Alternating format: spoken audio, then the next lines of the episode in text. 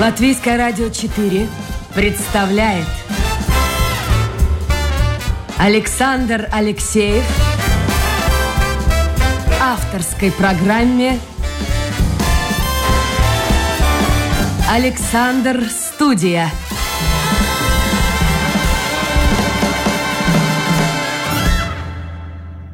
Здравствуйте, друзья. В эфире программа «Александр Студия». Как обычно, у микрофона Александр Алексеев, автор и ведущий программы, э, Людмила Вавинская, продюсер, Том Шупейко, режиссер прямого эфира. Но наша программа сегодня несколько отличается от обычных выпусков. Мы вспомнили события совсем недавнего времени.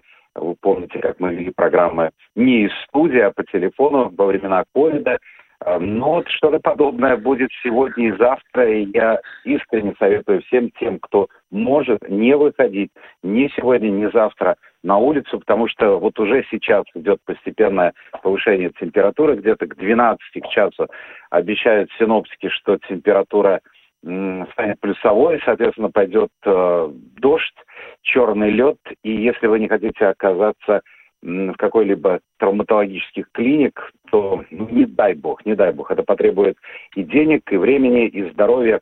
Постарайтесь все-таки избежать выхода в город сегодня и э, завтра. Ну, а мы общаемся по телефону, мы думаем о здоровье наших гостей. Сегодня у нас в гостях э, политолог, медиаэксперт, э, профессор, доктор исторических наук Оэр Скудра. Оэр, доброе утро. Доброе утро. А, хотя какое оно доброе. Ну вот смотрите, приходится, погода вносит коррективы, приходится общаться по телефону, а не в студии, что было бы куда приятнее. А, сегодня мне, Оля, хотелось бы поговорить на тему, которую подсказали слушатели. А, их интересует, что за профессия такая, политолог, где вообще этой профессии учат, и кто как не вы, человек, который имеет колоссальный опыт в этой сфере, сможет ответить и на мои вопросы, и на вопросы слушателей. Друзья мои, несмотря на то, что мы общаемся по телефону, у вас есть возможность задать, войти э, на домашнюю страничку Латвийского радио 4 и задать вопрос нашему гостю. Обычный адрес Латвийское радио 4, программа «Александр Студия». Сразу же появится у меня здесь ваш вопрос на мониторе. Начну с просто анекдота, с анекдотичной ситуации. А, я столкнулся с ней года 3-4 тому назад. А, раньше мы давали довольно широкая возможность была слушателям звонить в прямой эфир. И очень часто люди, которые, ну, просто были, ну, скажем так, подсажены на эти телефонные звонки, они звонили каждый день, неважно, о какой теме шел разговор, и вдруг один из таких постоянных звонильщиков, как я их называл, исчез. Ну, то ли заболел, то ли уехал куда-то. И мне приходит мейл, приходит мейл от женщины, которая пишет, ну, назовем этого человека Петр, например.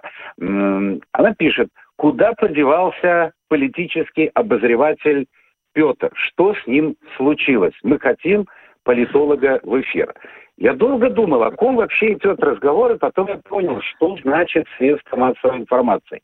То есть получается так, что человек, часто звонящий в эфир, в глазах многих слушателей, ну или части, скажем, слушателей, становится уже и политическим обозревателем, и политологом. А вот как вы прокомментируете этот парадокс? Э, ну, это не парадокс, это, это вы рассказали, конечно, анекдот. Но это реальность, это реальность, Да, да, да, да, да. Значит, э, но это реальность, э, которая касается мира представлений людей. Значит, для вот той слушательницы, как я понял, Э, значит, человек, который интересуется политическими вопросами и способен э, на эту тему что-то э, более-менее разумное сказать, заслуживает титула политолог, что, конечно, абсолютно не соответствует действительности. Эм, хорошо, значит, что касается меня, я вас несколько должен поправить. Э, я уже несколько лет не являюсь ассоциированным профессором, а профессором я никогда не был. Э, и, а, значит, ассоциированным вы были, когда последний а, раз приходили да, ко да, мне да, в эфир? Да, да, да, да, да, ассоциированным я был, но э, э эта сфера, в которой я был ассоциированным, называется наука коммуникации. Э, значит, э, что, конечно, связано с политологом э, в том плане, что наука коммуникации, конечно, изучает политическую коммуникацию, которой мы в, настоящее время оба тоже будем несколько заниматься. Это один аспект. Второй аспект я должен сказать насчет своего академич... академического пути. Значит, я защитил диссертацию или то, что называется промоция, значит, в 1988 году тогда еще в Восточном Берлине. И моя тема э, диссертационная называла, что было понятно, в какой области я действительно э, политолог-специалист, э, значит, э, модификация концепции руководства социал-демократической партии Германии по вопросу обеспечения мира в Европе с 1983 по 1987 год. Э, и, значит, получил я степень тогда доктор рерум политикарум э, по латыни, значит, э, доктор политических наук. Вот в этом смысле я политолог, а во всех остальных смыслах я, конечно, специалист в области, ну, скажем так, узкополитической коммуникации. Ну и поскольку у меня есть несколько публикаций, Э, значит, в ежегоднике Института э, внешней политики Латвии, то я могу сказать, я э, специалист и по международным отношениям. Вот расскажите мне, пожалуйста, что вас тогда в те времена, далекие-далекие-далекие, занесло в Восточную Германию, в ГДР? А, значит, э, ну, дело, э, э, чтобы слушатели поняли, значит, это все можно было прочитать в моей биографии, которую я всегда писал, когда избирался там на лектора, на доцента, на ассоциированного профессора и так далее и тому подобное. Значит, я скрупулезно писал, что я делал, начиная с 1971 года по, ну, например, последнюю бумагу, которую я нашел быстро в 2008, в 2008 году. Значит, что меня занесло? А меня, меня занесло э, туда э, Горбачевская перестройка. Э, это э, в 1985 году, когда я туда попал э, э, и стал аспирантом, Э, значит, э, это э, была первая, исторически первая группа обмена аспирантами между, ну, скажем, условно, центральными комитетами тогда правящих партий в Советском Союзе и в ГДР. Так что в этом смысле я Э, в каком-то роде, э, значит, э, ну, кролик на испытание. И, значит, я туда попал благодаря своим хорошим знаниям немецкого языка, которые у меня сложились, появились уже во время учебы на Латвийском университете.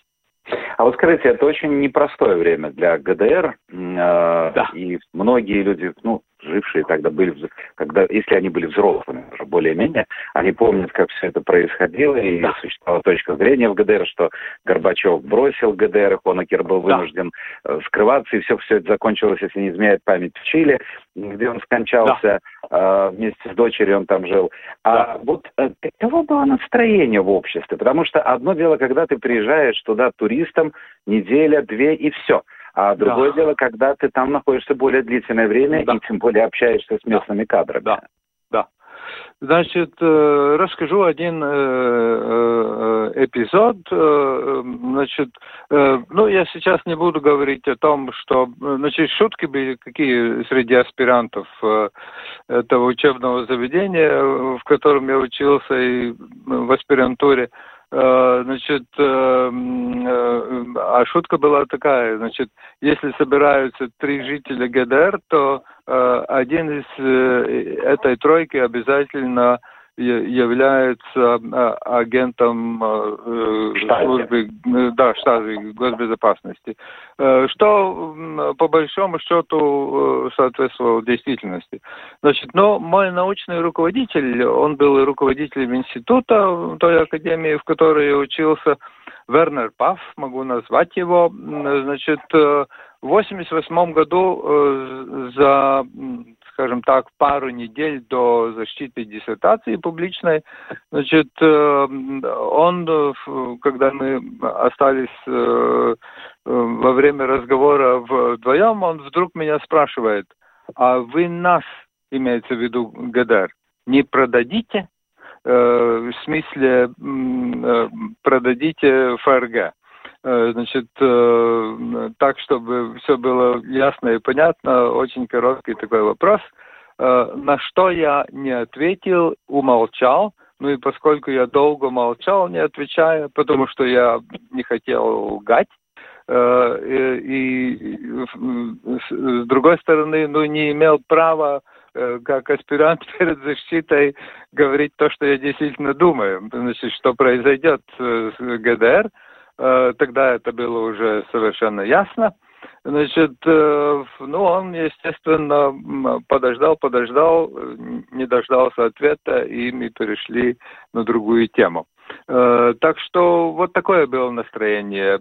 А, а люди, как, а, как, допустим, да, а не люди, было с чем а сравнить. А люди, вот а даже люди, полки магазинов а Говорят, люди... что в этот период времени они стали, ну, в общем-то, куда скромнее, нежели это было еще в 70-е годы, когда помощь Союза была оказываема, ну, очень мощная. Uh, нет, ну это, э, скажем так, помощь, что касается газа и нефти, она, естественно, продолжалась. Тут ничего не, не менялось. Значит, войска СССР из в Восточную Германию ушли не сразу. Поэтому, значит, э, э, что касается уровня жизни, то он, естественно, по сравнению с латвийским, не говоря об э, России, он, конечно, был значительно выше. Поэтому, естественно, там для них, по их понятиям, конечно, были какие-то сложности, трудности уже с продуктами и так далее, поскольку ну, перемены в 1988 году в, в мире, в Европе, они шли в, в полную силу. Э, поэтому, значит, я не знаю, насколько там конкретно шла уже подготовка э, к подписанию договора, э, но естественно, что Значит, стена берлинская, она пала через год, в ноябре, в начале ноября 89 года. Так что я еще э, э, уехал, стена еще стояла, но было очевидно, что значит, э, произойдет то, чему призывал президент э, Рейган, господин Горбачев, откройте эту стену.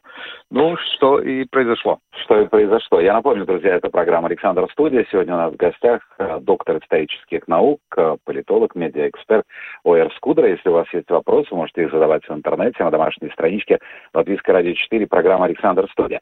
А вот после этого вам удалось побывать в Германии? Э, да, да. И вот интересно значит... мне узнать вашу точку зрения, почему, смотрите, три десятилетия уже прошло э, со времени объединения Восточной и Западной Германии, но и до сегодняшнего дня уровень жизни э, и в, на Востоке, и на Западе отличается в пользу Запада, и ментальность, скажем так, особенно старшего поколения, а, ну, она бросается в глаза. Вот приезжаешь из западного Берлина в восточный Берлин, ты чувствуешь, что как бы все по так, и огромные же деньги вкладывает западная Германия, и вообще сегодня современная Германия э, в эту строительную среду, там все перестраивается, дороги, дома, но, но да. вот что-то, что-то вот, вот этот запашок э, социалистический там все-таки чувствуется. Да, значит, но он идет резко на убыль. Я, я просто приведу данные э, опроса, репрезентативного опроса общественного мнения э, в Германии. Значит, 17 декабря за э, посткоммунистическую, э, ну, которая теперь уже только отчасти является посткоммунистической, поскольку, значит, основное количество членов этой партии, левая называется, да, а она как-то называ, когда-то называлась партией демократического социализма, значит, ну, это бывшие коммунисты ГДРовские, но старшее, старшее поколение членов партии, она вот 17 декабря получала 4,3% значит, э, голосов э, а, опрошенных. А значит, в ФРГ, так же как в Латвии, значит, барьер это 5%. Э, так что, значит, изменения они происходят, но, естественно, а, а, есть другая проблема, которая должна волновать всех э, в Европейском Союзе и НАТО, это э, право радикальная партия а, «Альтернатива Германии». Э, а вот за нее 17 декабря были готовы проголосовать 13%. Когда за свободных демократов, которые являются, значит, которых представляет министр финансов в нынешнем правительстве 6,7%. Э, значит, э, так что э, ну, это, мне кажется, это общемировая, сторону, вот это общемировая тенденция. Но в сторону, в но в сторону, но в сторону радикального национализма. Это вот то, то, то что происходит на, на землях или в землях, которые когда-то входили в состав ГДР. Вот, Именно э, ГДР.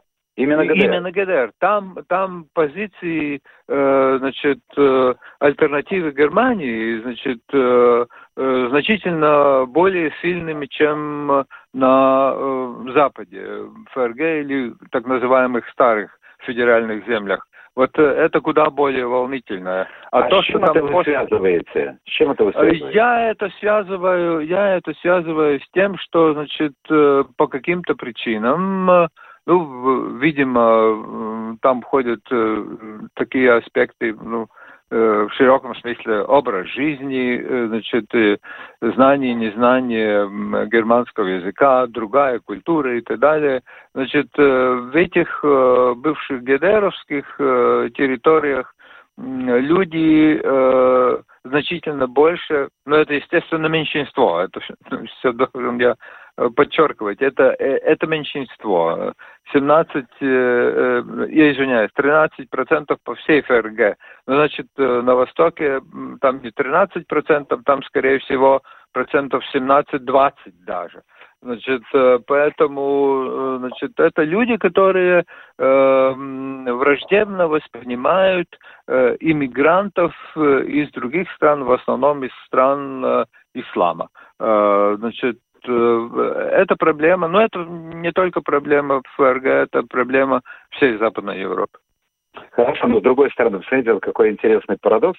А, с другой стороны, возьмем Россию, бывшее постсоветское пространство, там имперские настроения возобладали. Да. Там возобладало настроение, ну, чуть ли не возвращение к границам э, бывшего Советского Союза. Откуда да. это? Столько десятилетий спустя. Да, э, это, э, ну, тут надо различать. Что касается ФРГ, э, это связано, скажем так, с это можно назвать травмой прошлого. Травмой в том плане, что значит, эти люди, они довольно болезненно пережили переход от государственной регулируемой экономики к торговой к торговой экономике. Что касается России, это, естественно, заслуга в первую очередь руководства страны в самом, в самом широком смысле и лично господина Путина а, в том числе. А, что касается, значит, ФРГ, то, может быть, часть слушателей не заметила, напомню быстро, коротко, значит, в ФРГ есть такое движение Э, граждане Рейха. Имеется в виду не, не, не Третий Рейх Адольфа Гитлера, а имеется в виду Рейх э, господина Бисмарка, значит, э, германский рейх до Первой мировой войны.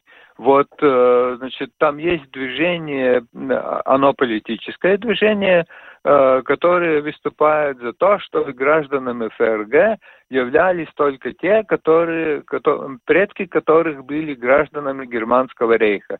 И надо восстановить Германский рейх в тех границах, в которых он когда-то существовал до начала Первой мировой войны, если так упрощенно. Ну, то есть другая точка отсчета, да. но чем-то да, да, да, да, да, но, но, да, но, но, но что самое главное?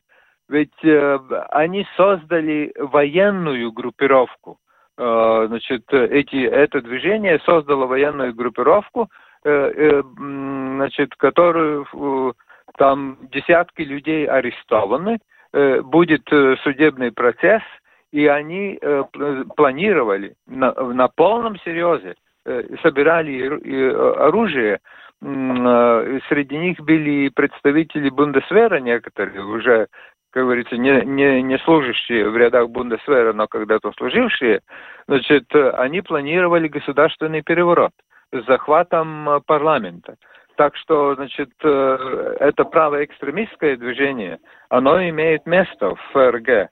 И, значит, э, эта проблема не исчезнет э, никуда в ближайшие годы. Совершенно точно.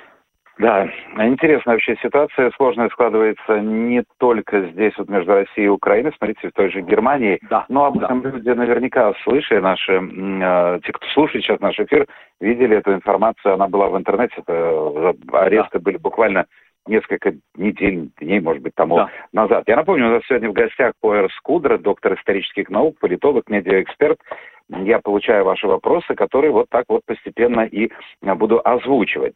А, скажите, если коротко, ваша точка зрения, Ангела Меркель, это что? Вот сейчас прошло уже достаточно времени, да. чтобы можно было бы ну, какой-то вывод сделать. А, значит, э, в ФРГ есть э, хорошее такое понятие, есть такое слово, э, слово «Путин ферштеер». Значит, э, Ангела Меркель, она ведь родилась и выросла в ГДР. Э, она э, хорошо знает русский язык. Она посещала во время вот учебы, и она вуз завершила в закончила в ГДР и стала ученым на путь, скажем так, естественных наук перед тем, как после объединения Германии стать политиком и успешным политиком. Вот она является и это основное ее, скажем так, отрицательная заслуга – она ведь э, выступала за Минские соглашения, за их реализацию. Она, значит, де-факто признала присоединение Крыма к России. А, она, естественно, выступала за поставки российской нефти и газа и, и, и согласилась с проектом Nord Stream 2, а, начало которому положил канцлер Шредер до нее. А, значит, но она эту политику продолжала. Так что вот, э, ну, сегодня, можно сказать, э, она была политически близорукой. Понятно. Время проходит, ведь ну не так много же времени прошло с перед ее отставки, сколько она не у власти, уже можно сделать какие-то выводы. Оэр, вот все-таки спрашивают, а как сегодня? Ваш путь понятен. А как сегодня люди приходят э, в политологию? Как они становятся? Нужно, ну, вы знаете язык, знаете в совершенстве, учились в Германии. А как вот сегодня? Можно ли только ну, я не знаю, здесь вот, сидя в Риге, в Латвийском университете или в каком-то еще из вузов, почти никуда не выезжая, кроме как турист, а стать политологом? Естественно, можно. Значит, э, благодаря интернету, значит, платформам, социальным СМИ и так далее, э, значит, э, сегодня я могу сослаться на президента Билла Клинтона, бывшего президента США, который в свое время сказал, вот я хочу добиться того, чтобы для каждого американца э, все, что находится в наших библиотеках и музеях, было доступно благодаря, благодаря дигитализации содержания. То есть вы можете сегодня прочесть любую книгу, которая выходит в мире на тему вас интересующую в области политики, э, значит, ну, не совсем бесплатно, скажу откровенно, поскольку я этим тоже занимаюсь по-прежнему, значит, могу сослаться на библиотеку Цюрихского университета, где есть э, определенная часть э, очень интересных текстов, которые или недоступны мне как читателю из Латвии, э, или доступны за определенную плату. Э, ну, не особенно большую, но все-таки за плату. Так что, значит, э, в этом плане сегодня мы, мы живем, э, что касается политологии, это совершенно точно в глобальном мире. За исключением, естественно, Белоруссии и России, которые э, отключены во многих отношениях, но не совсем, потому что... Но, с другой стороны, согласитесь, что можно почитать сотни, тысячи книг, но если ты не побываешь в этой стране, ты фактически а это ну, другое. не будешь чувствовать. Это другое. Это, другое. Это, это, другое. это значит, это изучение политической системы какой-то конкретной страны. Ну, естественно, тогда э, очень желательно, чтобы была возможность посетить эту страну э, и там поработать, э, ну, по крайней мере, год. Э, тогда можно говорить о серьезном изучении какой-то политической системы какой-то конкретной страны. Хорошо, у меня еще один вопрос по поводу объективности. Ведь все мы имеем свои взгляды на все. Вот на нынешнюю погоду, на политическую ситуацию в мире. Как политолог, он может сохранять объективность? Вообще нужна ли объективность политологу, ну, который занимается, неважно, внешнеполитическими или внутриполитическими вопросами. Вот как с объективностью? Э, значит, ну тут надо различать, э, значит, два типа мышления. Э, одно мышление это так называемое обиденное мышление. Значит, и другое дело это академическое мышление. Что касается объективности, ну, я представляю Э, то э, направление в науке, которое называется конструктив, конструктивизмом э, и, значит, который связан с системным подходом или систем, теорией систем, значит, что касается науки, то, значит, объективность, она э, должна проявлять, проявляться в смысле э, методологии, то есть в смысле метода э, сбора и обработки данных, и, и значит, э, в, в процедуре анализа э, э этих э, э, собранных и обработанных э, данных.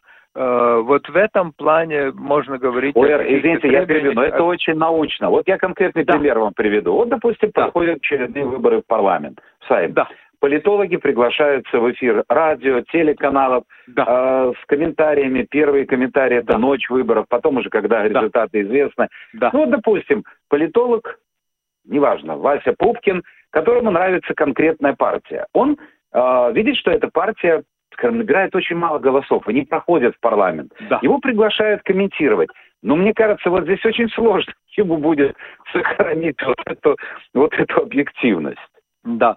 Нет, ну, э, значит, э, э, что касается взглядов или точки зрения, то там э, бессмысленно говорить об объективности. Значит, э, там э, для этого существуют опросы. Э, и, и, и другие методы изучения мнений. Э, значит, а мнение как таковое, э, значит, ну, пытаться выдвинуть какие-то критерии, при помощи которых можно любое мнение определить как объективное или необъективное, это, на мой взгляд, бессмыслица. Значит, поэтому существует в демократическом обществе свобода мнений. Э, и, и свобода объединений. Э, поэтому, значит, э, ну, демократия говорит о том, что есть соревнование, конкуренция мнений. И, и, значит, для того, чтобы продвигать свое мнение и свой интерес, ты должен объединяться с другими, создавать группу, которая называется «Мы», И мы представляем вот такое мнение, такую точку зрения. А что касается индивидуума, э, то, значит, я считаю, что там говорить об объективности, ну, это э, уж, э, конечно, другое дело, если это, конечно, всемирно известный политолог, который высказывает свое мнение, но, как правило, он высказывает мнение, основываясь на научных исследованиях. И, и тогда, конечно, ну, суждение его э, можно считать в какой-то мере э, объективным. Э, Ой, а давайте мы перейдем к... Значит, тут группируются вопросы. Несколько вопросов самых разных по поводу войны, развязанной России в Украине. Можно ли рассчитывать, да. на ваш взгляд, что в следующем году ну, этот процесс каким-то образом завершится? Э, значит, э, э, я не буду изображать, значит, гадалку. По, по положению дел на сегодняшний день нет. Спрашивают по поводу вчерашнего визита Путина в Минск. Зачем, почему и действительно ли может Украина опасаться наступления или белорусских, или российских войск именно с территории Беларуси? Э, нет, я, я думаю, что это дело значит, для внутреннего потребления, как для Лукашенко, так и для Путина.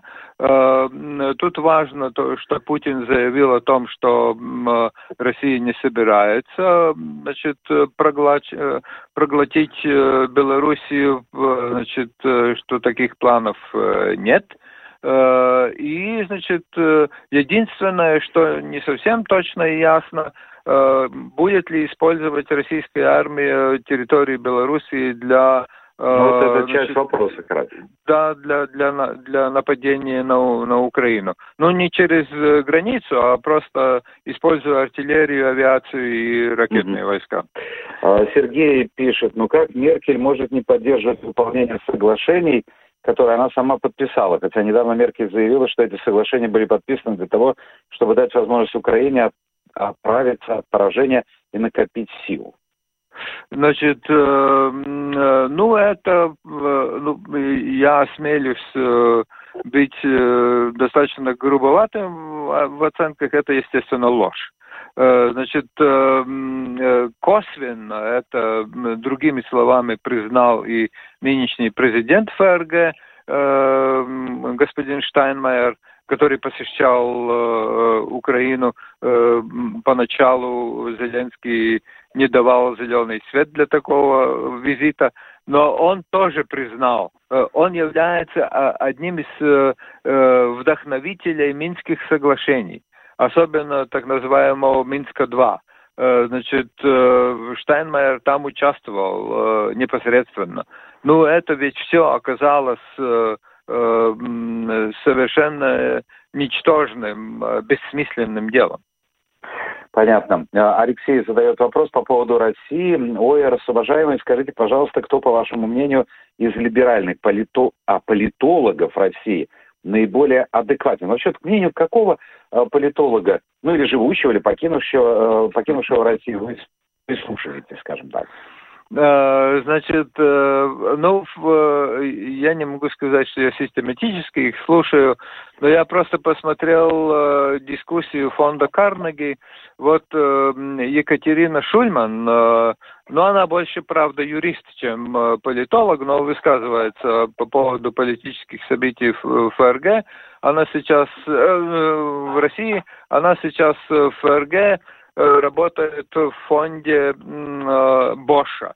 Э, значит, это фонд, который занимается больше социально э, правовыми аспектами, э, меньше политической системой и еще меньше внешней политикой, но тем не менее она в этой дискуссии участвовала относительно вот того, что происходит в России, и относительно войны России на Украине. Значит, ну я считаю, что она, скажем так, э, э, на мой взгляд, э, довольно реалистично оценивает социальные и экономические процессы в России. Не политические, а социальные и экономические. С этой точки зрения делает какой-то осторожный прогноз. Ну, когда я читаю э, письма, как я говорю, трудящихся, меня удивляет, когда чего они слушают, каким местом, но тем не менее, я не знаю, вот человек подписал Сандрис, а почему вы восхищаетесь Западом? Я как-то не понял, кто восхищается Западом. Ну ладно, потому что западная демократия, пишет он, базируется на ограблении своих колоний, под демагогией о свободе, а вы просто пропагандисты. Вот так вот. Что бы да. вы сказали? Значит, э, э, что касается восхищения, э, для политолога это, значит, уничтожающее замечание. Я восхищаться не собираюсь и не восхищаюсь уже несколько десятилетий ни, ни, никакой стороной света, в том числе не восхищаюсь Западом. Э, но я, э, так как э, господин Черчилль в свое время говорил насчет демократии, что это лучшее, что изобрело человечество, ничего лучше пока что нет.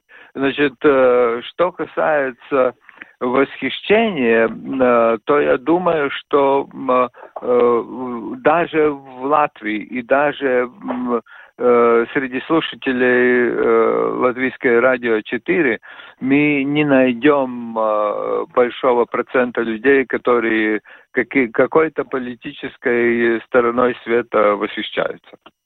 Так, президенты стран Балтии поддержали создание международного трибунала для оценки ответственности России за развязывание войны. Вот состоится ли, на ваш взгляд, такой трибунал? Эм, значит, э, это, скажем так, так как в мире в настоящее время существует примерно 50 демократий, плюс-минус э, там 5-10, э, больше-меньше, как на каком, в каком году. Значит, на 50 примерно это совершенно точно. Так вот, э, демократии выступает за создание такого трибунала. Но это не меньшинство стран э, в Объединенных Нациях. Э, без решения Объединенных Наций такой трибунал, скорее всего, будет носить, скажем так, менее значимый характер его решения скорее всего, вторичный. Что касается колониализма, то вот э, на днях э, премьер-министр Нидерландов э, принес извинения бывшим колониям Нидерландов, э, можно сказать, э, с несколько столетиями опоздания, но тем не менее он это сделал от имени правительства э, и, и государства Нидерландов. Э, так что, значит, э, естественно, переоценка э, истории колониализма, она происходит.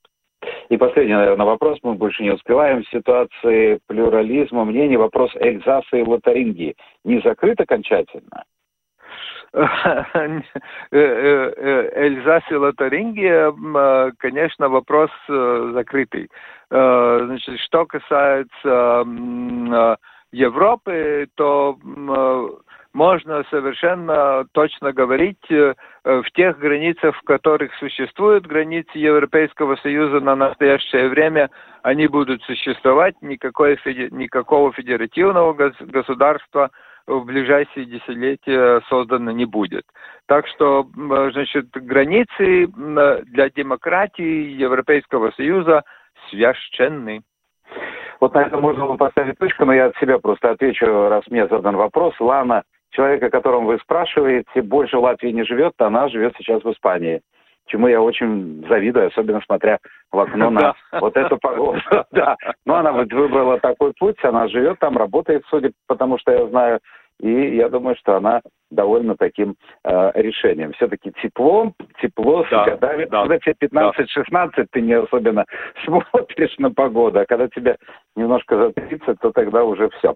Э, спасибо, спасибо за э, то, что вы слушали это, я обращаюсь к слушателям, писали, ну просто все, все вопросы задать я, как обычно, не могу. Некоторые вообще не по теме были.